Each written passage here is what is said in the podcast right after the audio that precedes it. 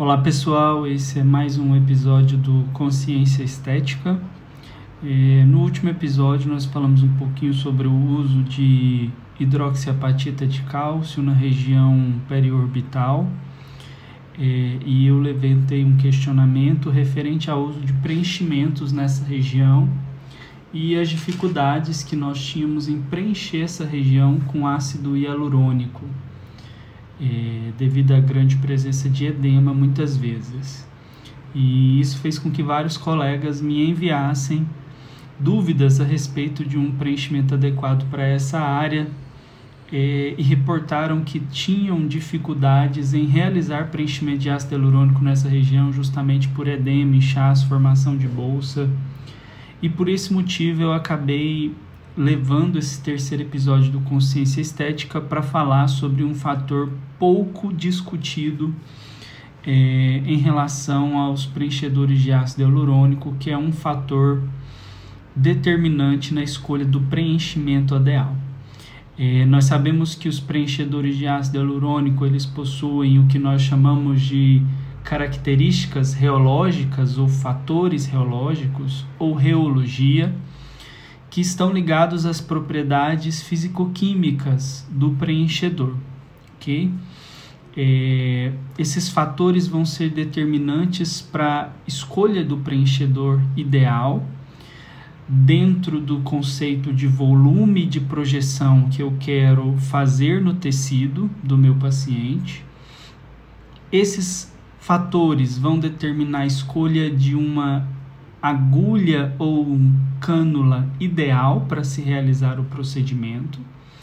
E estes fatores também vão determinar qual a camada ideal de aplicação desse produto, bem como as indicações diárias que esse produto, esse preenchedor de ácido hialurônico vai ter, né?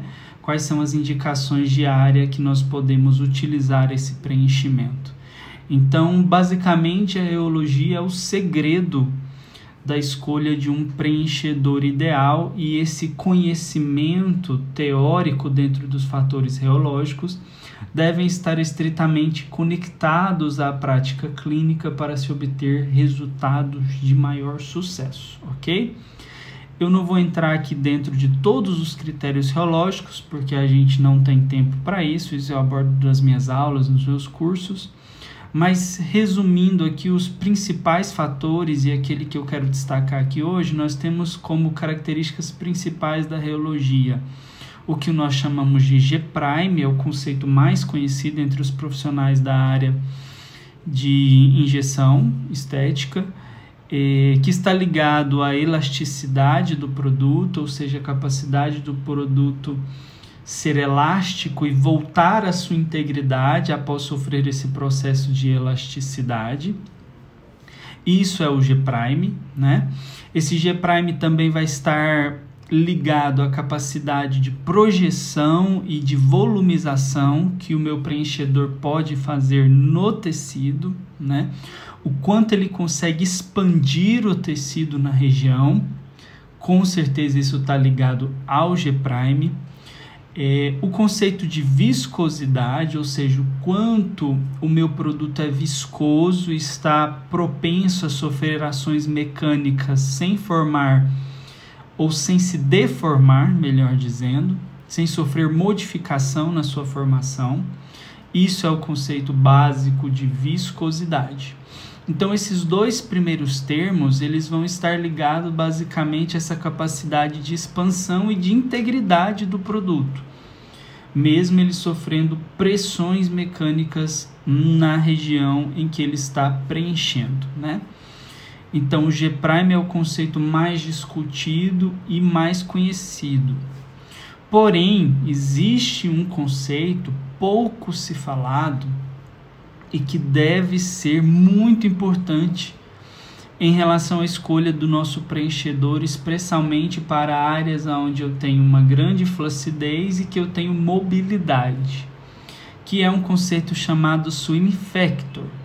O que é o swing factor? O swing factor, pessoal, é a capacidade do meu preenchedor de absorver fluido, líquido Em sua maioria, esse fluido está relacionado à capacidade de absorção de água, ok? Ou seja, a capacidade que o meu preenchimento tem de reter fluido na região após ser aplicado, ok?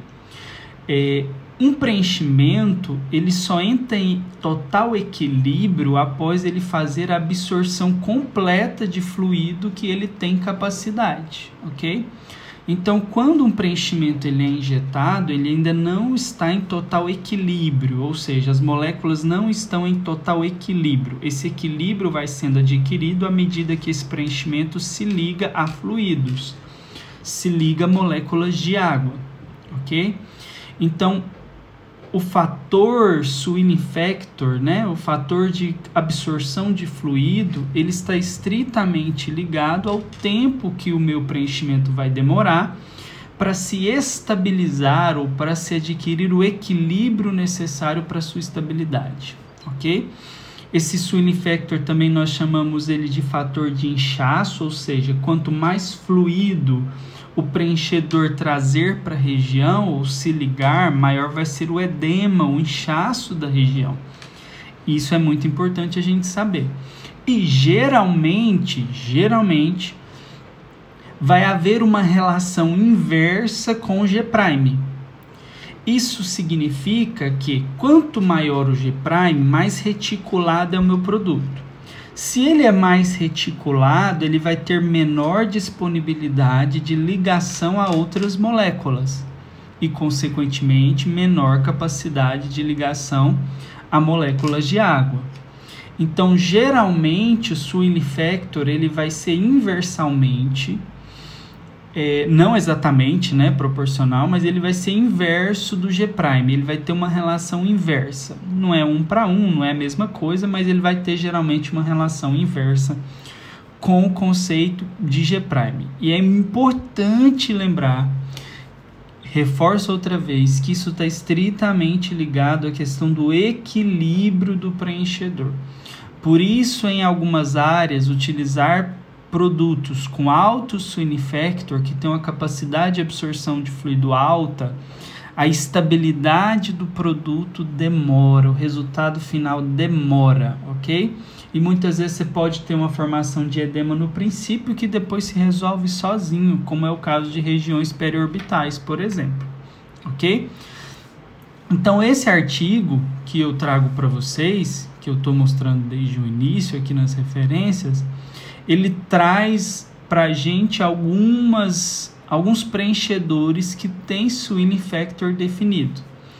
É, swelling factor definido. Dentre eles nós temos a linha é, da Vicross, da Juvederme, nós temos as linhas Nash e Obiti, do Restilane, nós temos Teucial. Então, basicamente, esses preenchedores que têm esses dados de swing factor definidos e esse gráfico que eu mostro para vocês agora, as barras significam o G' e esses pontinhos significam o swing factor. Então, se nós olharmos, por exemplo, no Nasha, que são os produtos de maior G' do mercado, lifting, por exemplo, que é esse Nasha LYF, ele vai dizer para gente que embora ele tenha um G' alto, que é em torno de 545, ele tem o swing factor baixíssimo, porque ele é muito reticulado, então não tem muita molécula disponível para se ligar à água, se ligar a fluidos, ok? Por outro lado, se a gente vai para esse Express, onde está a linha OBT, o Express, por exemplo, RF, né? O RF é o Finesse, o Restilane Finesse ele tem baixíssima reticulação, é praticamente um skin booster, porém ele tem um alto swing factor, ou seja, ele tem uma grande capacidade de atrair fluido, se ligar a fluido, se ligar a moléculas de água. Então, dependendo da região aonde eu vou injetar esse produto, eu posso ter um edema muito grande. A principal dúvida que eu vejo nos, nos profissionais uma das principais dúvidas é quanto ao uso, por exemplo, de Restilane Refine, que é o Express RR.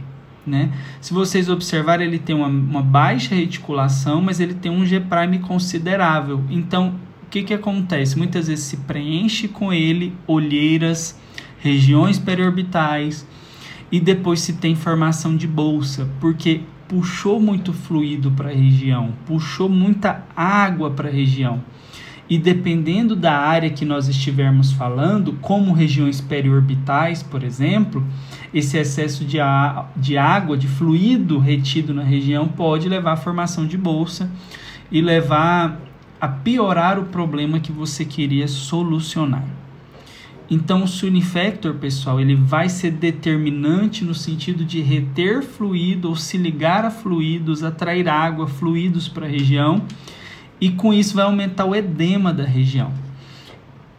Essa escolha, esse fator vai ser muito importante para olheiras, para lábios, muitas vezes para o suco nasolabial, em regiões onde eu posso ter muitas vezes uma pele um pouco mais flácida ou um excesso de edema pode me prejudicar, ok? Então é muito importante a gente levar em consideração também, além do G-Prime, o conceito de Swilling Factor. Então, para a gente resumir, primeiro, o Swilling Factor é um fator importante para a escolha do preenchedor ideal, sim, ok? Infelizmente, pouquíssimas marcas têm estudos que medem o swelling factor dos preenchedores. Todos esses ensaios, eles são feitos in vitro, tá, pessoal? Não são em pacientes e poucos poucas marcas investem nesse tipo de estudo e nós temos poucos artigos também que falam sobre esse conceito. Então nós temos uma baixa, um baixo investimento das marcas para exploração de dados como esse, que são importantes para nós como profissionais alcançarmos resultados de sucesso. Então eu sempre digo que é muito importante da nossa parte como profissionais e que precisamos ter o máximo de conhecimento sobre os produtos que trabalhamos, a gente cobrar, né? Cobrar as marcas para que elas tragam para a gente é, informações mais completas a respeito dos produtos que nós utilizamos dentro do nosso consultório, ok? Pessoal, eu quis trazer um pouquinho para vocês sobre o conceito de Swilling Factor. Nos meus cursos, nas minhas aulas, eu abordo isso de uma forma muito mais profunda, dou exemplos práticos, né, para os meus alunos, experiências de relatos de casos para os meus alunos e a gente consegue estudar isso dentro de um conceito muito mais abrangente, compreendendo desde como o ácido hialurônico é fabricado, ok? Mas espero que esse resuminho aqui possa aumentar um pouquinho mais o conhecimento de vocês e a segurança de vocês em trabalhar com o produto e escolher o produto ideal para realizar um preenchimento, ok?